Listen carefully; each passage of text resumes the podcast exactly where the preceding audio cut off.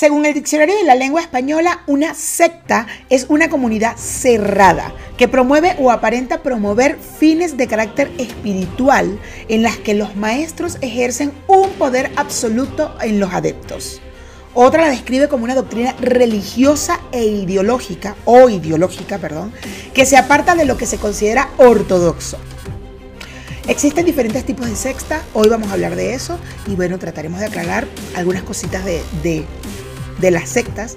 Vamos a hablar de sus tipos, de los tipos de sectas, las características, eh, las sectas más peligrosas del mundo y bueno, un poco de qué van las sectas satánicas también. Algunos autores señalan como sectas satánicas a todo ese conjunto de ciencias, semiciencias, eh, ocultismos y prácticas tenebrosas que tienen como centro la suposición de que el demonio es un ser poderoso al que hay que rendir culto, porque él, puede darnos bienestar, riqueza y salud.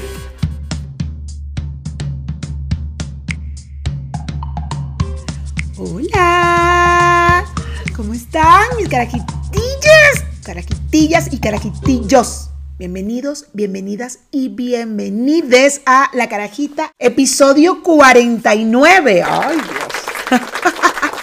¿Cómo están mis carajitillas? Bueno, aquí estamos, aquí estoy yo, Mayra Dávila, arroba Mayra Dávila en Instagram, en su podcast favorito, eh, La Carajita Podcast, arroba La Carajita Podcast en Instagram para que nos sigan.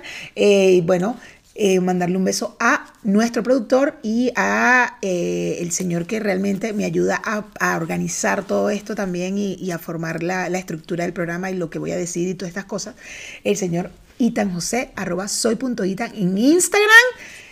Bueno, Vamos a irnos ya del tema, el tema son las sextas, pero ya saben que siempre les voy a decir que por favor se suscriban aquí abajo, please, please, please, vamos a darle duro para llegar a los mil suscriptores y poder comenzar a monetizar, eh, darle a la campanita para que puedan eh, llegarle las, las, notificaciones cuando estemos estrenando los episodios.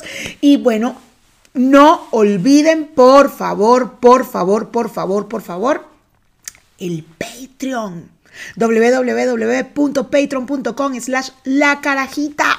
Aquí está. Es un solo tears, es un apoyo para nosotros para seguir haciendo esto con todo el amor del mundo que lo hacemos, pero bueno, también necesitamos comer y pagarle al señor Itan José. Recuerden que si usted se mete al Patreon, si usted entra al Patreon y nos apoya, es jefe de Itan José. ¿Qué más quieres? ¿Qué más quieres? Vamos a empezar ahorita bueno, antes de empezar con el tema de hoy, que son las sectas, eh, vamos al Carají Noticias, ¿verdad?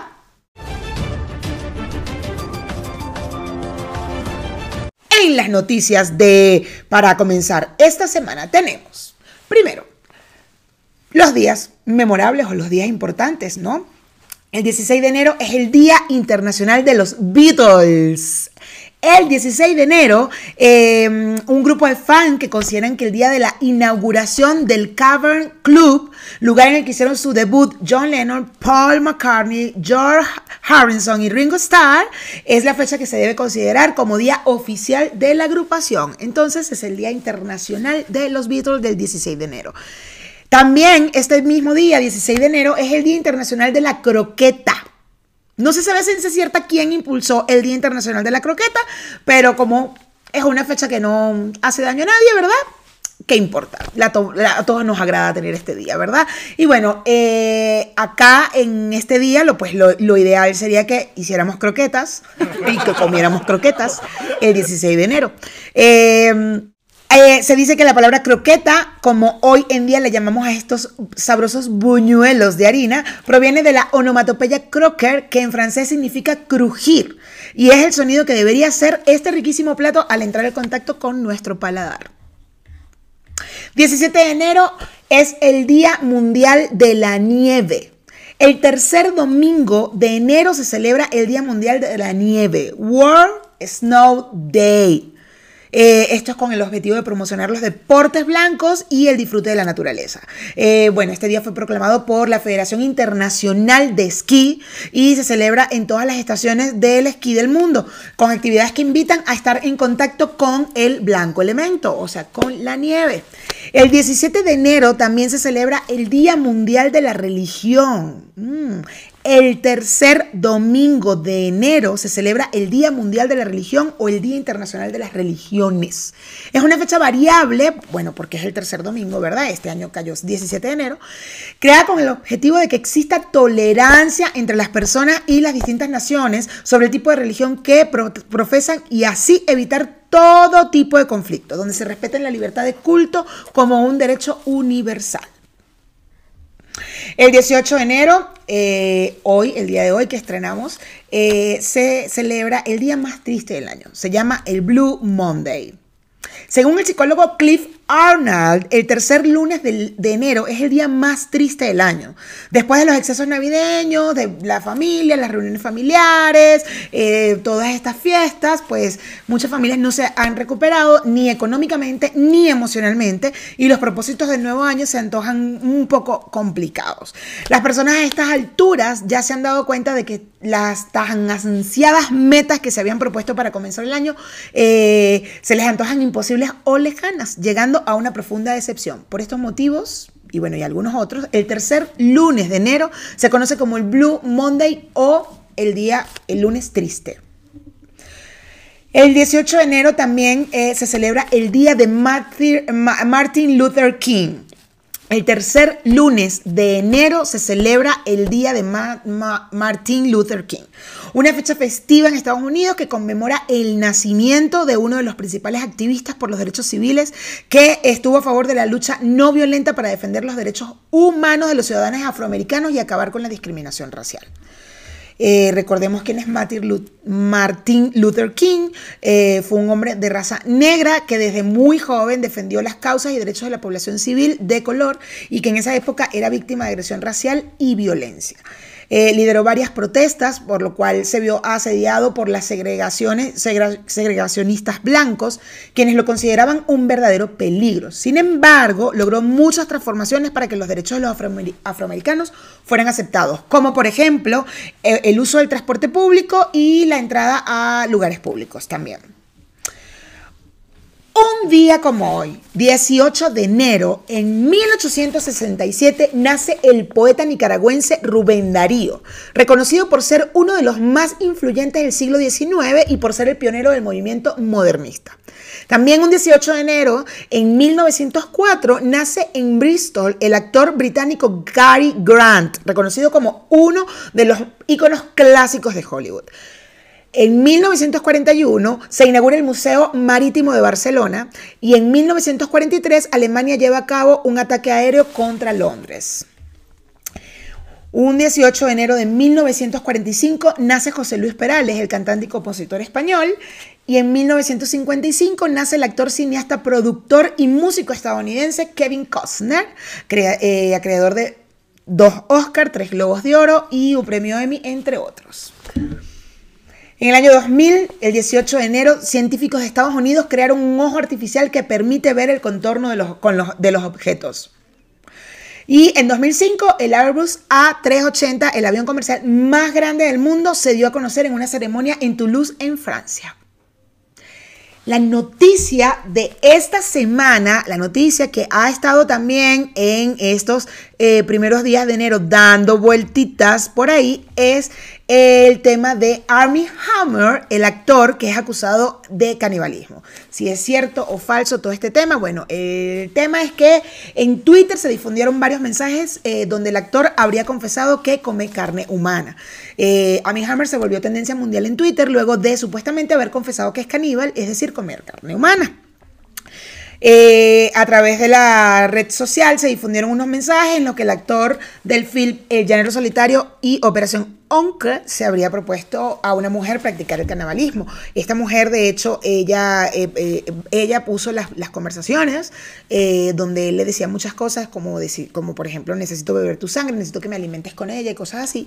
y también algunas muy sugerente escenas que quería tener con ella, como por ejemplo, escribe, me imagino sosteniendo tu corazón en mi mano y controlándolo mientras palpita, soy 100% caníbal y te quiero comer.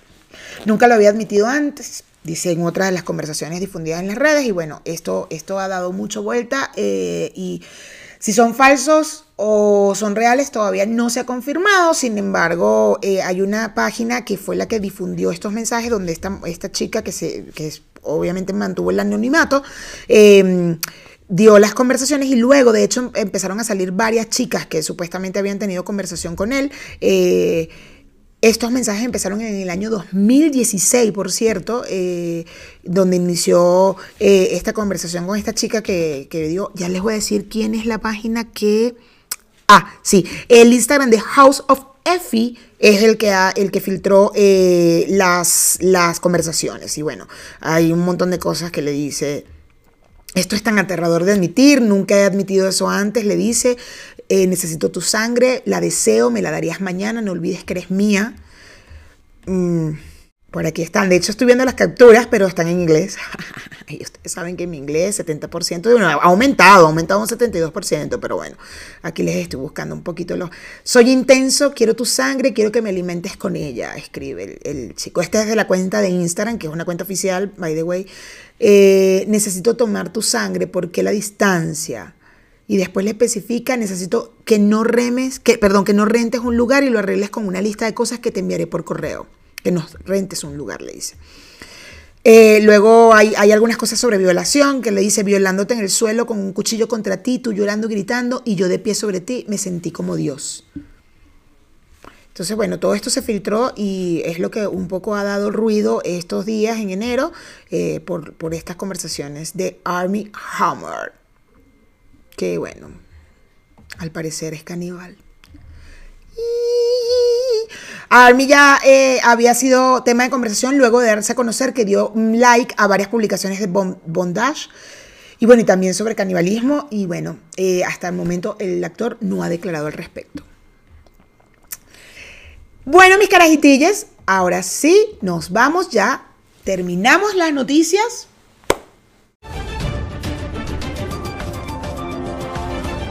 Y vamos a comenzar con nuestro tema. Por favor, recuerden uh, que abajo está el link para Patreon. Es un solo tier. Bueno, ¿quiere ser jefe de Tan José? Vaya. También quiero eh, nombrar a, las a SOS Estudio Creativo, eh, Creativo o en Instagram, eh, arroba SOS Estudio Creativo. Em, ellos son una agencia digital donde te pueden ayudar a em, digitalizar tu emprendimiento, tu negocio, a todo, a, montarte en redes sociales, a la página web, a todo lo que necesites en, en cuanto a digitalización. Ellos están acá para ayudarte, para para hacerlo lo mejor posible. Em, y recuerden que si dicen que van por la carajita pueden tener un descuento. También está eh, eh, Internet Médica, recuerden arroba Internet Médica en Instagram o www.internetmedica.com. Es una red de médicos que te pueden atender online. Son médicos venezolanos eh, y ellos están en esta red para atenderte, para hacer su trabajo y para que nos sintamos también con este distanciamiento, este confinamiento y esta estar encerraditos en casa y de repente si tenemos un malestar, pues bueno, llamar o, entrar a Internet Médica y solicitar tu, tu cita online. Vamos a comenzar entonces, carajitilles, mis carajitillos, a hablar de el tema de hoy en la carajita. Las sectas. Sectas. Bueno, medios como el Catholic Net definen algunas características de las sectas, ¿ok? Entre, entre, entre esas detalles que son grupos religiosos, generalmente pequeños, llenas de entusiasmo, integrados por hombres y mujeres y, bueno, asociados voluntariamente. Eh, posiblemente vienen después de una conversión, que creen y detectan la verdad y la solución, excluyen radicalmente a los demás y obedecen ciegamente a sus fundadores. Esto lo dice eh, el Catholic, Catholic .net. ¿ok? Son movimientos religiosos libres y voluntarios, eh, con tendencia a la exclusividad, desarrollan eh, fuertes vínculos comunitarios y carecen de un grupo de funcionarios, de, funcionarios altamente especializados. Además, suelen ser grupos de protesta contra el orden social y las sociedades religiosas dominantes y responden a un perfil doctrinal dualista, apocalíptico y premilenarista y a una inspiración bíblica fundamentalista. Las sextas eh, suelen marginar la Biblia, Eh, obvio, porque bueno, eh, la Biblia pasa a ser un libro, un libro más. Bueno, por ahí hay una que no, no creo, pero este, la Biblia pasa a ser un, libro más y normalmente ellos eh, el, libro más importante para, este, para la sexta que esté, posiblemente sean los libros de los fundadores. Otra de las características de las sextas es que son fanáticamente proselitistas. Entonces, Recordemos que el proselitismo es querer saber la verdad y además insistir, insistir, insistir en transmitir lo que, las propias creencias y ser mm, un poco fastidiosos con el tema o un poco intensos con, la, con, el, con lo que ellos creen y lo que ellos quieren hacerle llegar a las personas. ¿no? Em, siempre es más importante para ellos el qué, lo transmitido, que el cómo se transmite. No obstante, si se preguntaran en una encuesta cuál de las características del sectario y de las sectas, no pocas contestarían que es el, que es el proselitismo. Vamos a empezar a hablar sobre las sectas satánicas, carajitillas. ¡Uy, qué miedo! Esto sí me da terror. Las sectas satánicas, eh, bueno, como elementos comunes, eh, podemos señalar que estén conformadas por pocos miembros, em, tienen poca tolerancia, o sea, normalmente son personas intolerantes. Em, suelen ser, suelen tener oposición a ciertas esferas como eh, la social, la política y la religiosa. Y como característica privativas de ellas, eh, podemos mencionar la adoración cúltica a Satanás la inversión del orden sagrado ortodoxo, eh, enseñanzas esotéricas, eh, también tienen la trinidad demoníaca, que vendría siendo la bestia, el anticristo y el falso profeta. Y la alteración de oraciones y credos cristianos.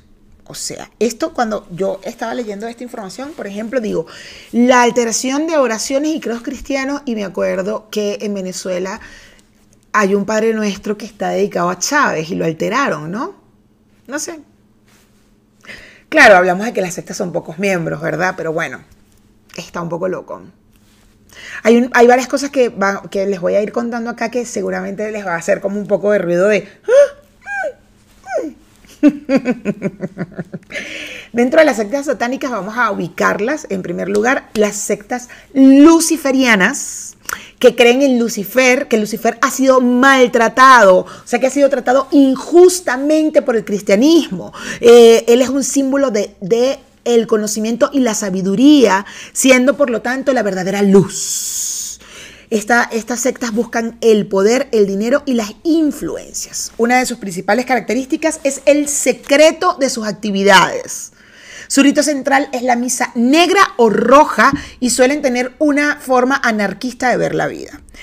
Yo acá les traje información también sobre Lucifer, porque bueno, dije, vamos a buscar un poquito, hablando de estas sextas luciferianas, luciferinas, perdón, luciferinas. Entonces, estuve buscando acá y dice Lucifer, del latín lux, que es luz, y fero, que es llevar. Entonces sería portador de luz, ¿vale? Según el diccionario de la lengua española, lo define como forma poética de llamar a un lucero, haciendo referencia al brillo que se obtiene del planeta Júpiter y del planeta Venus al amanecer. Surgió en la antigua Grecia debido a la ausencia del mecanismo para distinguir planetas y estrellas a simple vista. ¿Ok? En la tradición cristiana, Lucifer, como sinónimo de lucero, Isaías 14:12, representa al ángel caído, ejemplo de belleza e inteligencia a quien la soberbia le hizo perder su posición en los cielos transformándose en Satanás. Interesante, ¿no? Eh, en segundo lugar de las sectas satánicas están las satanistas, conformadas por individuos de nivel intelectual medio alto, eh, normalmente profesionales o empleados de mandos medios conocedores de distintas materias esotéricas, siendo su fuerte todo lo que guarde relación con la astrología y la magia. Presentan una estratificación particular basada en el nivel de dignidad o compromisos de sus miembros y no suelen ser confrontadores, confrontacionales o confrontadores, ¿ok? No se reconocen en sí misma como integrantes de una secta, sino de una religión que ha sido incomprendida y perseguida por los cristianos. Pertenecen a este nivel de la clasificación sectas como la iglesia de Satán el o el templo de Set, entre otras. Uy, qué miedo. Miren, yo leyendo esto he estado y que... en el tercer lugar de las sectas satánicas eh, ubicamos a los adoradores del Set o amigos de Lucifer. También les traigo información sobre el set, que seguramente si acá está la foto del set, van a reconocerlo. Yo lo he visto ya en algunas películas. Se dice Set o Set. Es un dios tónico, eh, deidad de la fuerza bruta, de lo tumultuoso, lo incontenible, señor del caos, dios de la sequía y del desierto en la mitología egipcia. También es el hermano de Osiris. Él es el Set. Bueno, hay toda una historia, eh, esto, lo saqué de Wikipedia, tanto lo de Lucifer como lo de Set, sí lo saqué de Wikipedia y bueno, está la iconografía, la mitología, todo este tema que bueno, está bastante interesante, pero no estamos hablando de Set, estamos hablando de las sectas. ok. Entonces, en esta tercera secta, eh, los adoradores de Set o los amigos de Lucifer, quienes eh, pueden y de hecho, de hecho han sido tildados como las más peligrosas, la secta más peligrosa. Se les ha relacionado constantemente con secuestros, con abusos sexuales, con inducciones a suicidios o incluso a homicidios.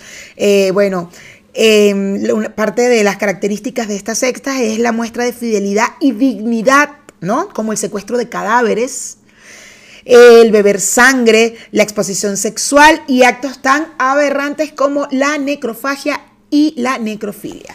Por cierto, yo estoy leyendo un libro en mi Instagram, en arroba maidávila, estoy leyendo todos los días, estoy, bueno, casi todos los días porque he tenido algunas inconvenientes, eh, pero de todas maneras está en mi Instagram, en mi GTV, está, estoy leyendo un libro que se llama Los narcos satánicos y justo, justo esto que dice de los adoradores de Set o de amigos de Lucifer tiene mucho que ver con lo que, con lo que estoy leyendo en mi Instagram. Si pueden acercarse, está desde el primer capítulo, son, son eh, leo unos 15, 20 minutos del libro y así voy, ¿no? Voy dividiendo los, capítulos que sean en tres partes o en dos partes y ahí les voy hablando de este libro que está bastante interesante. Es un caso de la vida real que sucedió en México eh, y justo mm, cuando estaba leyendo esto, los amigos de Lucifer dije, mm, cuidado. Es un poco lo que, lo que hace este, lo que hacía este señor Constanzo, Adolfo Constanzo, que bueno, y además, como les digo, fue un caso de la vida real, ¿no? Entonces, si pueden acercarse a mi Instagram, allí está, allí, está, les estoy contando esta historia que está bien interesante. Bueno, entonces, eh, seguimos entonces hablando de las sectas satánicas y bueno, eh, a lo mejor esta, esta, esta ubicación de, como lo dijimos ahorita, de, la, de, la, de las, sectas satánicas, las sectas, perdón, las sectas luciferinas, las satanistas y los adoradores de Set o los amigos de Lucifer, a lo mejor ese no es el orden, eh, pero bueno, pero más o menos nos dan una idea de cómo, cómo, cómo se manejan, ¿no? Incluso ah, se pueden mezclar algunas características de una y de otras en algunas de las sectas, o sea que hay bastantes variantes, pero bueno, un poco para explicarles cómo eran las sectas satánicas, ¿no? De igual forma, si existen las sectas satánicas, se debe a gran parte del mal uso de la libertad del hombre. Eh, lo han causado en una búsqueda de las experiencias mágicas que, bueno, que a corto plazo consideran que, le va a dar la solución de muchas cosas y terminan siendo unas experiencias súper dañinas que, conducen a las... A ah, que conducen a las... que conducen al alejamiento de Dios o de la fe eh, y bueno, de la iglesia y pues y de la realidad también, ¿no? Al final, porque si crees que algo mágico te va, te va a, solucionar la vida, mm, es un poco loco, ¿no? Y bueno, em, adicional a esta, a esta parte del, individuo, de la existencia del individuo, que es lo que les acabo de decir, que posiblemente pueda llevarte a, crear o a estar dentro de una secta, pues también están eh, algunas, algunas de ámbito social que, pueden afectar a un ser humano para, para entrar o estar dentro de una secta, ¿verdad? Hay cinco factores sociales que pueden eh, estar de la mano, que es la parte política, la cesantía, la violencia urbana, la marginación y la, disgregación familiar. Estos cinco factores pueden estar, son, o sea, son factores claves para el surgimiento y proliferación de los grupos, de estos grupos eh, que hacen sectas o que están dentro de las sectas. Entonces, bueno, eh, no es que sean estos cinco nada más, seguramente hay algunos más, pero estos son muy importantes y bueno, se ha, se ha determinado que básicamente son los que han podido afectar a estas personas que entran a las sectas o que crean las sectas. Dentro de un perfil psicológico que se ha sacado sobre los miembros de una secta suelen ser generalmente los mismos, eh, como son la total rebeldía, la morbosidad y las experiencias extremas. Suelen tener siempre estas características en, este perfil psicológico de las personas que están dentro de estos grupos. Eh, un, hogar, relativista y principalmente antirreligioso son el caldo del culto para que los valores y la promoción eh, personal vaya decayendo, llegando incluso a no tener importancia más que la de vivir el momento. O sea, ya cuando una persona está en este momento de vivo el aquí el ahora, el aquí el ahora, el aquí el ahora, sin, sin tener meta, sin tener valor a la vida o fe inclusive, pues bueno. Eh, esto ha conducido a la concepción de que todo es relativo, que la vida es un pasar con un sentido puramente transitorio. Lo que antes eran las diversiones de fin de semana han pasado a ser un sistema de vida donde hay que vivir la mayor cantidad de, de emociones en el menor plazo posible, porque la vida puede acabarse en cualquier instante. Sin embargo, esta es la posición exterior, la que muchas veces no responde a la interior. Interiormente el individuo pide un respaldo, una ayuda o una compañía, eh, está presente, esté presente un fuerte déficit emocional, el sinsentido de la vida que les rodea, no es más que el producto de la ausencia de las personas que son parte importante de sus vidas, eh, de aquellas que los protegen frente a los acontecimientos adversos. Sus personalidades enormemente inseguras que las hacen estar a la espera de algo que los confirme, ya que no, importa en qué, no, no, o sea, es tanta la desesperación que no importa en qué, pero que lo haga ya. Sienten que, los, que, las, que las causas normales ya no son suficientes, por lo que es necesario descubrir algún tipo de poder superior que logre despertar a esta sociedad atontada por sí misma y ahogada por su propio ser bueno, en estas personas es muy frecuente la depresión, el consumo de alcohol, las drogas, eh, elementos que llevan a un estado de esquizofrenia o paranoia. Y es importante esto, eh, el peligro de estas patologías como es la esquizofrenia o la paranoia no se hace evidente eh, al principio, normalmente se hace evidente cuando ya está en un estado muy avanzado, entonces mm, si está muy avanzado es porque ya está dentro de, de alguno de estos grupos. Entonces, bueno, hay que estar muy pendiente de esto. A ver, ¿Qué dice la iglesia ante esto? Ante las sectas, o sí, las sectas satánicas o las sectas en general. La respuesta de la iglesia católica siempre eh, ha sido muy enfática a través de la historia de la humanidad, ¿verdad? Eh, con relación al demonio, sus acciones y sus manifestaciones. Dentro de la actitud de la Iglesia Católica frente al, satanismo se hace necesarias e imprescindibles el reconocimiento de la existencia del fenómeno. Entonces, no se puede seguir pensando que no se da el fenómeno en nuestras sociedades o comunidades. Sí existe. Existen grupos organizados, incluso con estructuras de carácter internacional o grupos que tienen influencias de ellos. También tiene que existir un conocimiento del fenómeno, un conocimiento, o sea, eh, la iglesia tiene que tener un conocimiento sobre el fenómeno y debe haber alguien que los estudie y pueda dar información conveniente y seria a los agentes pastorales, así como a los miembros de las comunidades. Bueno, ese conocimiento no puede ser una simple información, evidentemente, eh, sino que debe concluir en una toma de posición de, desde la fe, eh, ello conllevaría en quién realiza la investigación como en quién se sirve de ella, una profesión de fe en la, en la acción pascual de la iglesia. Esta es información que sale de la iglesia con respecto a esto, ¿no? Em, se requieren dos cosas, que la información que se ofrezca, perdón, que la información que se ofrezca al común de la gente vaya acompañada de la postura de la iglesia y de las enseñanzas doctrinales muy claras y seguras. En segundo lugar, que quienes hacen la investigación tengan la madurez espiritual, humana y psíquica necesaria para evitar fracasos o problemas subsiguientes. Esto es una breve, una breve cosita que dice, que, bueno, para hablar un poco de lo que dice la iglesia, ¿verdad? A ver, Existen sectas han existido y hemos conocido de casos así, wow, ¿verdad? Y bueno, aquí les vamos a contar sobre las sectas más mortíferas y peligrosas del mundo. Y voy a empezar con la iglesia, bueno, voy a hablarle de cinco sectas. La iglesia de la unificación o secta Moon la familia Manson, la secta del Templo del Pueblo, la secta Aum y el movimiento de la restauración de los diez mandamientos. Estas son las cinco sectas que tenemos acá, más mortíferas y peligrosas del mundo. Y vamos a empezar ahorita a hablarles de la Iglesia de la Unificación o secta Moon, que fue una secta fundada por el coreano Sun Man Moon.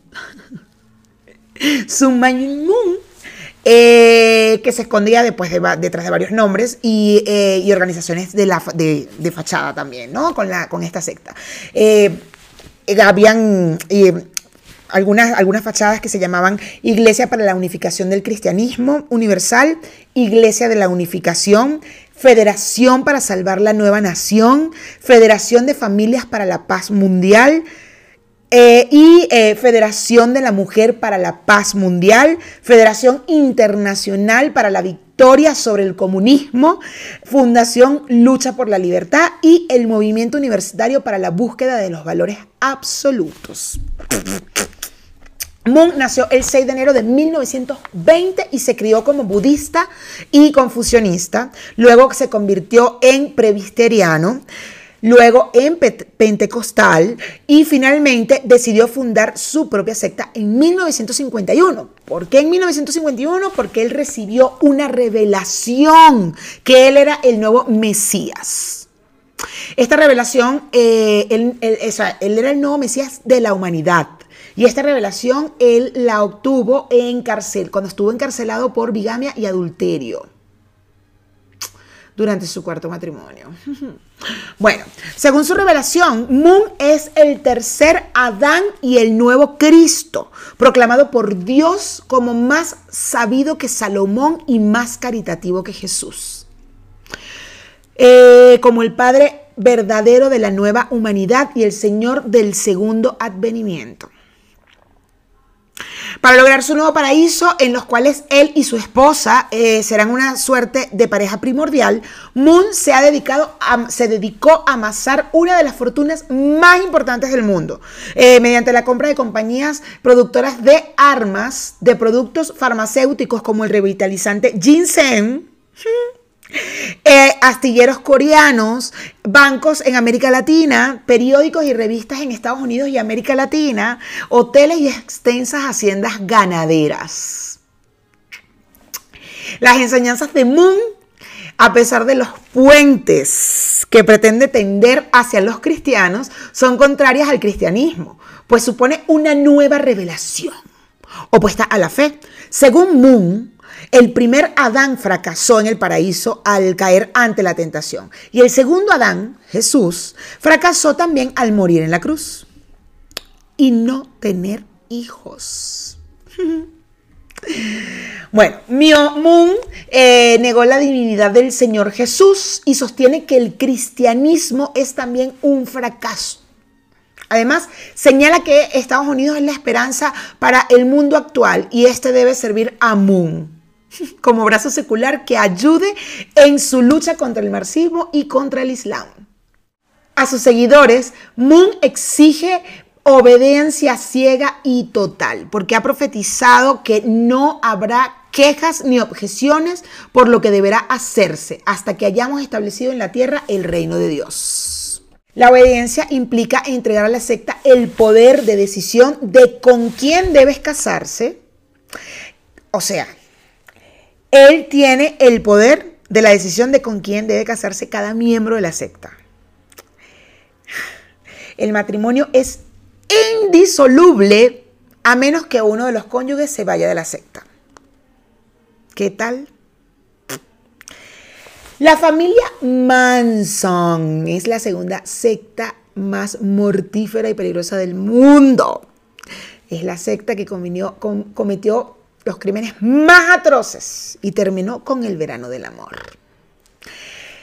Charles Manson, nacido en 1934, Manson fue el hijo de una prostituta, eh, jamás conoció a su padre y el apellido lo heredó de un esposo de su madre. Tuvo una infancia y adolescencia complicada y pasó por diferentes reformatorios. Estuvo detenido en varias oportunidades eh, por prosenetismo, fraude y robo y en 1967 se instaló en San Francisco e intentó cambiar el rumbo y sacó a realizar su lado místico. Al tiempo que intentaba ganarse la vida eh, con la música. Sí, yo estoy leyendo un libro que no lo he terminado y voy a ver si lo retomo este año después de leer este sobre, el, sobre todo lo que hizo Manson, sobre el juicio, sobre lo que pasó, todo esto. Así que hoy espero pronto que lo tengan en mi Instagram también para que lo vean. Bueno. Al tiempo, eh, perdón, eh, se rodeó de un puñado de seguidores eh, alucinados que les daban importancia a sus discursos.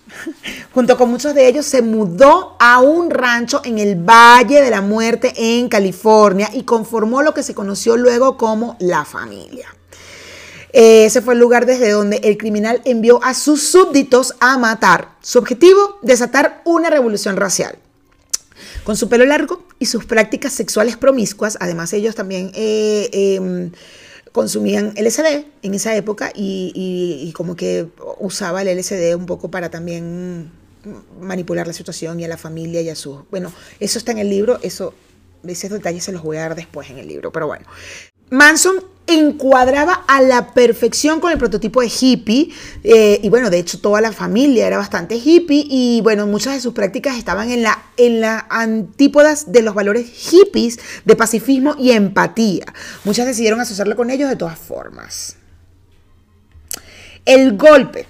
El 9 de agosto de 1969, cuatro integrantes de la familia acudieron a la casa del productor de Hollywood, Terry Mulcher en la calle Cielo Drive 10050, em, que eh, este, este productor, Terry Melcher, había rechazado a Manson eh, con respecto a la música, porque Manson creía que era muy buen músico y, Terry Melcher lo rechazó. Él fue a su casa esa noche, el 9 de agosto de 1969, y allí torturaron, apuñalaron, eh, les dispararon y colgaron a cinco personas. Una de las víctimas era la actriz Sharon Tate, esposa de Roman Polanski y estaba embarazada eh, y ya eh, estaba a punto de dar a luz. Dos semanas después iba a dar a luz. Ella tenía 26 años, Sharon Tate.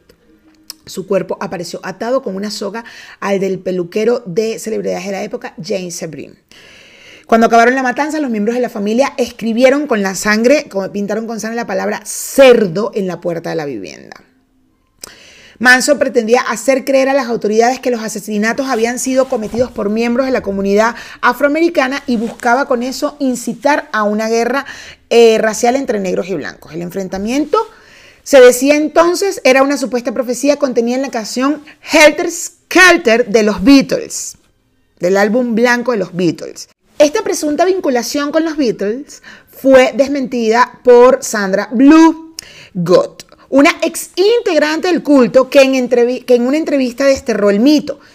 Es absolutamente falso. Charles creció en otra década. The Beatles no era su música. Donde vivíamos no teníamos radio. Una vez llegó alguien a visitar y llevó un tocadisco y dijo que teníamos que escuchar ese álbum. Nos gustó y algunos lo siguieron tocando. En esa época había mensajes en toda la música. Se usaba como símbolo de protesta. Era interesante para nosotras, pero no estábamos obsesionados, aseguró Sandra Bluegood. ¿ok? Una de las chicas de la familia. El 25 de enero de 1971, Manson fue condenado a la pena de muerte. Eh, sin embargo, por un cambio de la doctrina judicial, eh, solamente su, condena fue cadena perpetua. Eh, la mayoría de sus seguidores también fueron sentenciados y con el correr de los años su figura se erigió en un símbolo de maldad que también fue absorbido por la voraz cultura papa. Su rostro se volvió un icono del mal y el cine y la literatura no desaprovecharon esta ocasión. Bueno, de hecho, en el cine podemos ver eh, Once Upon a Time in Hollywood y bueno, hace alusión bastante a este, a este crimen. Si no la han visto, vayan a verla. La secta del Templo del Pueblo.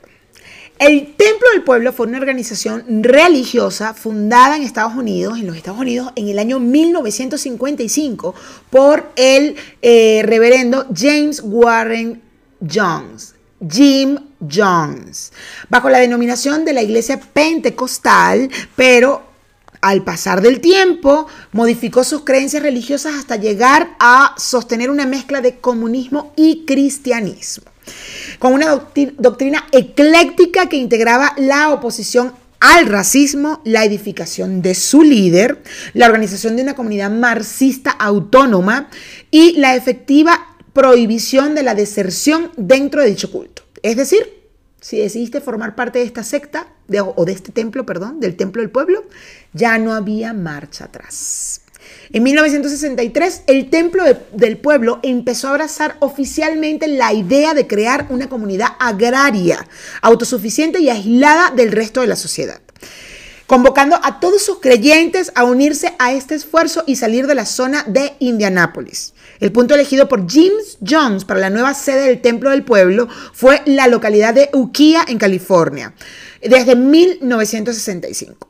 Cuando ya la mitad de la congregación estaba formada por personas de raza negra, a partir de esa fecha, James Jones manifestó su abierta ruptura con la Biblia cristiana y denunció a los Estados Unidos y al capitalismo como el anticristo, proclamando que solo el comunismo era la doctrina que aseguraría la salvación de sus feligreses. Hacia 1971 y 1972, el Templo del Pueblo se trasladó a Los Ángeles y San Francisco al advertir Jim Jones que su base de afiliados era muy reducida en la zona agrícola de Ukiah. Esta mudanza permitió acceder a una mayor comunidad negra residente en la zona, alcanzando hasta 3.000 adherentes a mediados de la década de 1970. No obstante que el pastor James Jones era la máxima autoridad del templo del pueblo, las decisiones importantes eran asesoradas y ejecutadas por una directiva y una junta de planeamiento formada principalmente por feligreses de raza blanca. Poco raro, ¿no? Pero bueno. Esta élite directiva permitió que el templo del pueblo alcanzara mayores conexiones con las autoridades locales de San Francisco, obteniendo la congregación el control de hospicios y programas de ayuda a los pobres y drogadictos. En esta etapa los feligreses del templo del pueblo ya habían abrazado por completo la vida comunal, ya formando una comunidad físicamente separada del resto de la sociedad que insistía en regir la vida de sus feligreses en todos los detalles y asumiendo por completo la educación de los niños existentes en el grupo, apartándose, apartándolos de las escuelas. Ok, en 1977 Jim Jones decide alejarse de las miradas de la prensa tras denuncias de falta de pago de impuestos al gobierno federal de los Estados Unidos y a las brutales golpizas a feligreses que cuestionaban sus órdenes o decidían mudarse, eh, o, o sea, que cuestionaban las órdenes de él, los golpeaba y todo. Entonces decide mudarse de los Estados Unidos. Jones, eh, él necesitaba un, lugar alejado donde pudiera llevar a cabo todas sus creencias sin ser perturbado y bueno, se fueron al Guyana. Elige el destino de Guyana. Georgetown. Yo creo que ya más o menos deben recordar de qué estoy hablando porque esto, lo que sucedió acá con esta secta, sí fue algo que impactó. Bueno, los miembros del grupo siguieron a Jim Jones, evidentemente, desde los Estados Unidos hasta la Guyana, hasta la selva de la Guyana, eh, donde, bueno, según la, la doctrina de salvación de su líder, se edificaría la realidad de un paraíso en la tierra. Lejos de Estados Unidos y de la sociedad capitalista, era allí. Jones compró al gobierno de Guyana una amplia propiedad rural y allí edificó una comunidad llamada Jonestown Dije Johnstown, Georgetown antes, pero no es Johnstown, donde recibió, a sus 900 seguidores. Muchos de los miembros del Templo del Pueblo creían que Guyana sería, como Jones prometió, un paraíso. En cambio, fue todo lo contrario. Todos los miembros, incluyendo a los niños, terminaron eh, criando animales y comida para el proyecto agrícola del Templo del Pueblo. Eh, trabajaban seis días a la semana, desde las 7 de la mañana hasta las 6 de la tarde. Y bueno, lo que era común, las, las temperaturas eran de 38 grados centígrados y así trabajaba toda esta gente. Em, según algunos testimonios, la, según algunos testimonios de los que estuvieron en esta, en esta secta, eh, las comidas consistían en eh, nada más que arroz y legumbres, mientras que Jones comía carne y otros alimentos refrigerados separados de los otros. hubo problemas médicos, tales como diarreas severas y fiebres altas, y bueno, esto, esto pasó más o menos a la mitad de la población de esta secta, le estuvieron con estos padecimientos. Esto fue en febrero de 1978. Otros ex integrantes de la organización declararon que los miembros recibían comida distinta o de inferior calidad a la que recibía Jones. Los miembros que tenían problemas de conducta eran encerrados en una caja que medía 2.5 por un metro, una caja de madera. Los que intentaban escapar eh, eran drogados al punto de la incapacitación. Y bueno, guardias armados patrullaban el pueblo eh, día y noche para asegurarse de que las órdenes de Jones fueran seguidas. La gente de los alrededores, incluyendo un oficial de la policía, relataron historias de horror sobre duras palizas y un hoyo de tortura. Un pozo en donde Jones hacía que tiraran a los niños que no se comportaban en la mitad de la noche. Jones asustaba a los niños diciendo que había un monstruo dentro del pozo y no, no, existía ese monstruo, realmente era una persona que él pagaba para que cuando metieran a los niños les pudiera agarrar los pies y le hiciera cosas a los niños cuando los metía en, en este pozo de la tortura. Bueno, se dice que los niños mayores eran amarrados desnudos y que eran electrocutados en los genitales. Los oficiales de Guyana habían intentado investigar estas declaraciones, pero se les prohibía entrar a la comunidad, obvio.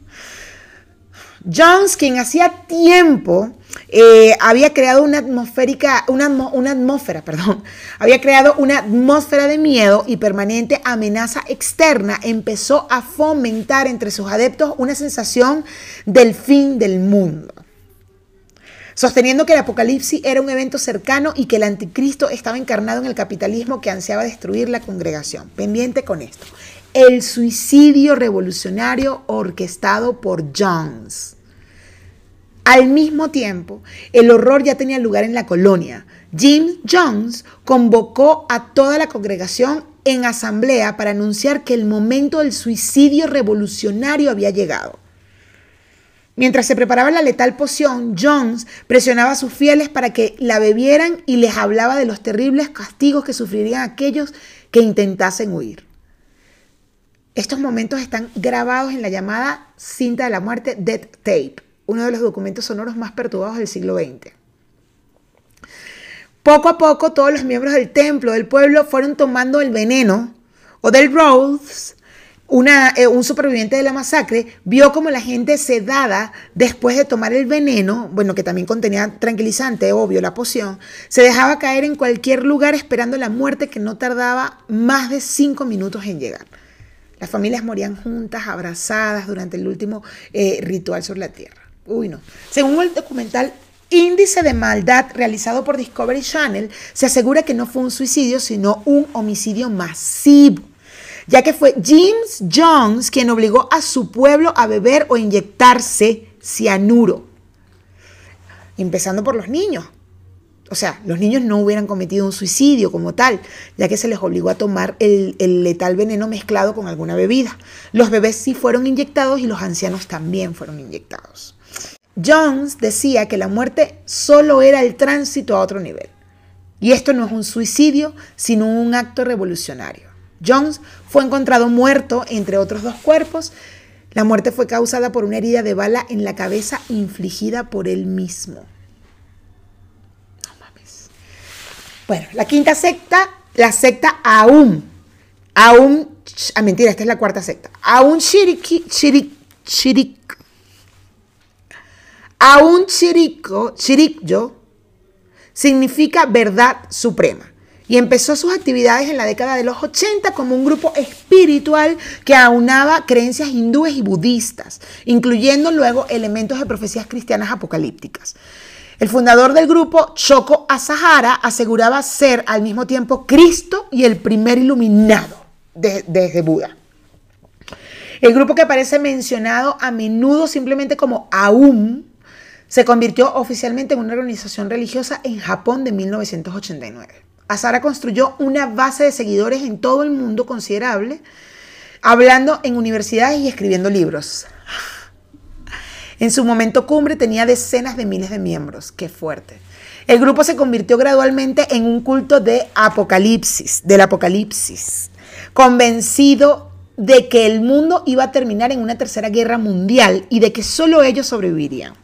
También se volvió más violento, secuestrando, hiriendo y matando a sus rivales, incluso utilizando agentes químicos y biológicos en algunos ataques.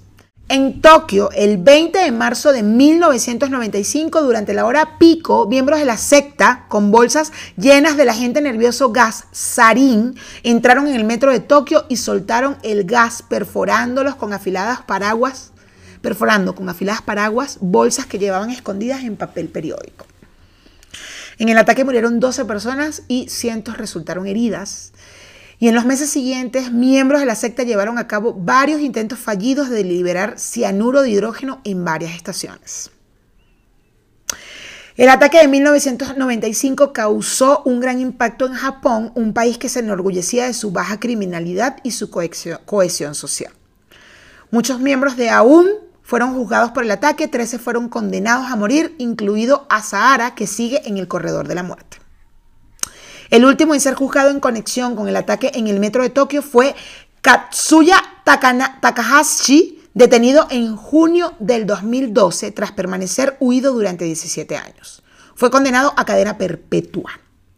El miembro de la secta Makoto Hirata también fue encarcelado en 2014 por el secuestro de un hombre de 68 años y su participación en dos ataques con bomba.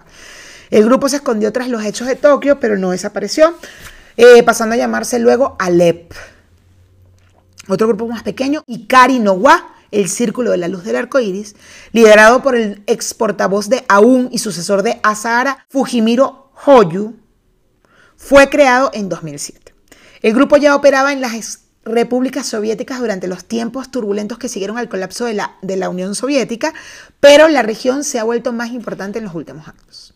A finales de marzo, Montenegro expulsó a 58 extranjeros sospechosos de, asociación con Aum Shinrikyo. Se reunieron en un hotel que habían alquilado en ese pequeño país en la ex Yugoslavia. Cuatro eran de Japón, pero 43 eran de Rusia. Siete de Bielorrusia, tres de Ucrania y uno de Uzbekistán, según el Ministerio del Interior.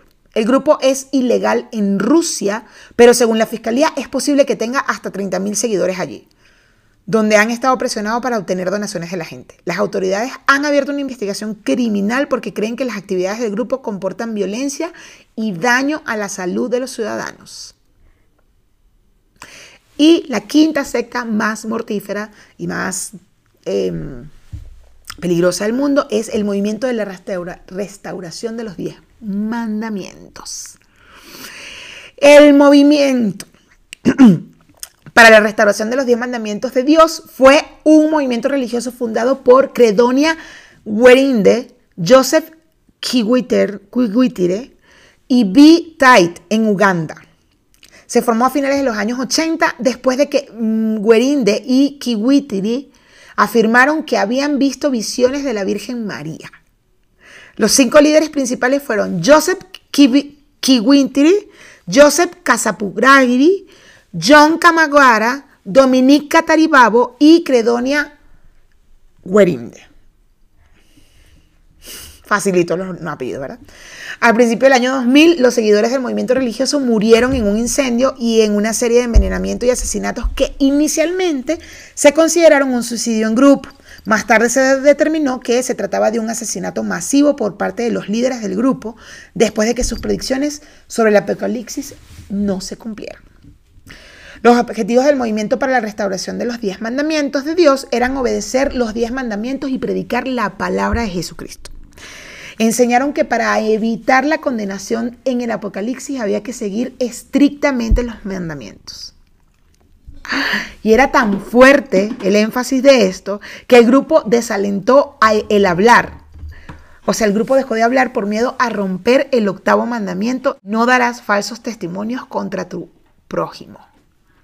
Y en algunos días la comunicación solamente se realizaba en lenguaje de signos.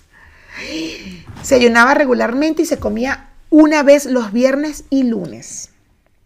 El sexo estaba prohibido, por supuesto, y también el jabón. Los líderes del movimiento declararon que el apocalipsis ocurriría el 31 de diciembre de 1999. El grupo puso mucho, ay mira cuando el Yodosca. El grupo puso mucho énfasis en un final de tiempo apocalíptico destacado por su folleto al Timeline Message from Heaven, the end of the present time. Se pidió a los nuevos miembros que lo estudiaran y se entrenaran en su texto leyendo hasta seis, leyéndolo hasta seis veces. También enseñaron que la Virgen María tuvo un papel especial al final y que también se comunicó con su liderazgo. Se consideraba a sí misma como el arca de Noé, un barco de la justicia en un mar de depravaciones. El movimiento desarrolló una jerarquía de visionarios encabezada por Werinde, y detrás de ellos habían antiguos sacerdotes que servían como teólogos y explicaban sus mensajes. Aunque el grupo se había separado de la Iglesia Católica, tenía íconos católicos en un lugar prominente y había descartado a los sacerdotes y monjas de su liderazgo. Los lazos con la Iglesia eran tenues. Aparte de las personas que murieron en el incendio, los examinadores médicos determinaron que la mayoría de los miembros de la secta muertos habían sido envenenados. Qué fuerte. Los primeros informes sugirieron que habían sido estrangulados. Después de buscar en todos los sitios, la policía concluyó que las estimaciones anteriores de casi mil muertos había sido exagerada, a pesar de que el número final de los muertos se había establecido en 924. Bueno, como les había dicho antes, después de las entrevistas y la investigación, la policía descartó el suicidio de la secta y lo consideró un asesinato en masa llevado a cabo por la dirección del movimiento. Creen que el fracaso de la profecía del día del juicio final llevó a una revuelta en las filas de la secta y los líderes fijaron una nueva fecha con un plan para eliminar a sus seguidores. Y bueno, qué fuerte. El descubrimiento de cuerpos en otros sitios, el hecho de que la iglesia había sido tapiada, la presencia de incendiarios y la posible desaparición de los líderes de la secta apuntan a esta teoría. Además, los testigos dijeron que la dirección del movimiento nunca había hablado de suicidio en masa al preparar a sus miembros para el fin del mundo. Un sobreviviente recordó haberse encontrado con un miembro devoto de la secta con clavos y un martillo en su camino después de haber dejado la secta. ¡Wow! Se cree que él es quien cerró las ventanas con clavos para evitar de que alguien escapara. ¡Oh! Bueno, el gobierno ugandés respondió con una condena. El presidente Yoweri Museveni calificó el evento como un asesinato en masa por estos sacerdotes para obtener ganancias monetarias. La vicepresidenta Especiosa Casigüe eh, dijo, estos fueron asesinatos en masa cruelmente bien orquestados, perpetrados por una red de diabólicos y malévolos criminales disfrazados de religiosos. Aunque inicialmente se asumió que los cinco líderes murieron en el incendio, la policía ahora cree que Joseph Kiwetere y Credonia Guerinde pueden seguir vivos y han emitido una orden internacional para su arresto.